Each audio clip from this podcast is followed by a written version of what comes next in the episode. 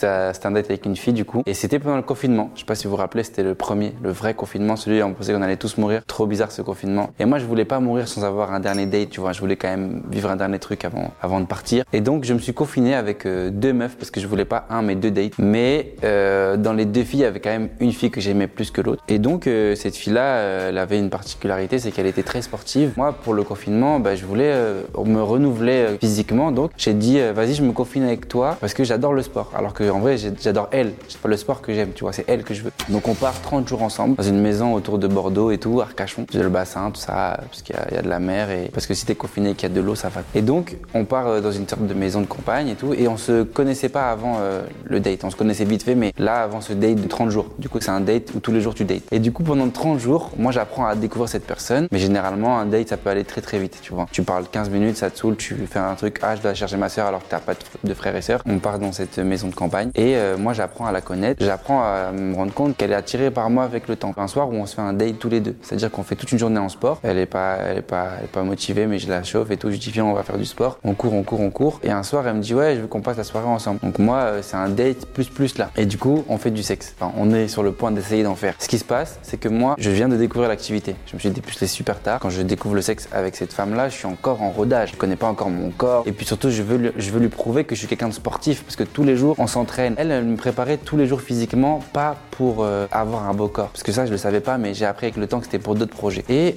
pendant l'acte, je me rends compte que moi, ben, je suis pas trop fort euh, en sexe déjà, mais surtout, j'ai du sang euh, sur moi. Donc j'ai du sang sur mon zizi et je suis en mode, ok, là c'est grave et tout, genre je saigne. Et elle me regarde, elle me dit, qu'est-ce qu'il y a? Je dis, bah j'ai du sang sur moi et tout. Elle me dit, comment ça, t'as du sang sur toi? Je dis, ben j'ai j'ai du sang sur moi. Elle me dit, ah, mais ça c'est mes règles. Donc pour elle, c'était grave normal, tu vois. Et je me dis, waouh, je suis en train de saigner. Je me dis, c'est le sang de la dame là. Et elle, elle a l'air pas perturbée. Et je me dis, c'est fou, pourquoi elle m'a rien dit? Et elle me dit, tu vois, je t'ai préparé physiquement et mentalement pour ce moment-là. Moi, je suis pas du tout prêt pour ça. Donc je fais un malaise. Je tombe vraiment dans les pommes. Elle me réveille. Elle me dit, ça va? Je dis non. Elle me dit, ok, je pense que t'as besoin de sucre. Donc moi, je suis tout nu avec un peu de sang sur moi. Elle me ramène une compote parce qu'il y a du sucre. Et du coup, quand tu fais un, petit malaise vagal, on te propose du sucre. Tu vois, quand tu fais un malaise, euh, t'as couru trop longtemps, tu vomis, un petit carré de sucre. Bah moi, c'était un peu le même concept, sauf que j'ai pas couru du tout. Donc je suis sur une sorte de canapé, tout nu et avec une compote. Toute la partie ghetto que tu penses avoir en toi, toute la partie masculine, elle est morte. Elle est loin de toi. Là, je suis un enfant. Je viens de sortir de, la maternelle et j'ai une compote. Et je bois ma, compote comme un bébé. Elle, elle, elle, elle voit que je suis vraiment en mode pas bien, quoi. Donc elle me dit, mais qu'est-ce qui se passe et tout? Je dis, bah, je sais pas, j'ai du sang et tout. C'est la première fois que je vois ça. Donc elle, elle se, elle se redresse. Elle me dit, bon, allez, re- ressaisis-toi. Je veux qu'on le refasse. Je lui dis, non, c'est mort et tout. Sauf que pendant ce temps-là, sa pote, elle n'était pas au courant qu'on avait franchi le step du date plus plus. C'est-à-dire qu'elle entend rien, elle sait pas ce qui se passe. Moi, quand je vois le sang sur moi, je vois qu'il y a du sang sur les draps. Je pars avec ma compote et les draps dans la buanderie. Je mets tout ça dans la machine à laver et je croise sa pote. Et elle me dit, qu'est-ce que tu fais et tout? Je dis, je vais laver mes affaires et tout. Elle me dit, mais il est 3 heures du matin, euh, qui fait ça? Je dis, ouais, mais moi, je vais pas très bien, ça m'aide à aller mieux. Elle me dit, qu'est-ce que t'as? Je dis, je sais pas, j'ai fait un, petit malaise et tout. Elle me dit, à cause de quoi? Je dis, non, mais tu sais, le sport qu'on fait en ce moment avec la go, euh, c'est chaud. Je fais ma truc, je fais ma machine. Je vois le, le drap, il se nettoie pas. Je repars dans la chambre, je dis à la meuf en question, euh, là, c'est chaud, elle va voir qu'on l'a couché ensemble. Et c'était pas ce que je voulais, tu vois, je voulais qu'on prenne le temps de se connaître. Elle me dit, ah, c'est pas grave, t'inquiète, je l'avais prévenu. En gros, les deux filles étaient au courant qu'elles allaient faire ce projet de règles sur moi. Je quitte le confinement euh, plus fort parce que j'ai fait beaucoup de sport et surtout, j'ai traversé euh, des épreuves euh, saignantes. Après, ce qui m'a quand même fait plaisir, c'est que je savais pas que j'aimais les compotes pommes bananes. Tu sais, moi, à la base, j'aime que les pommes fraises. Et vu que c'était la seule compote qu'on m'a proposée, bah, je l'ai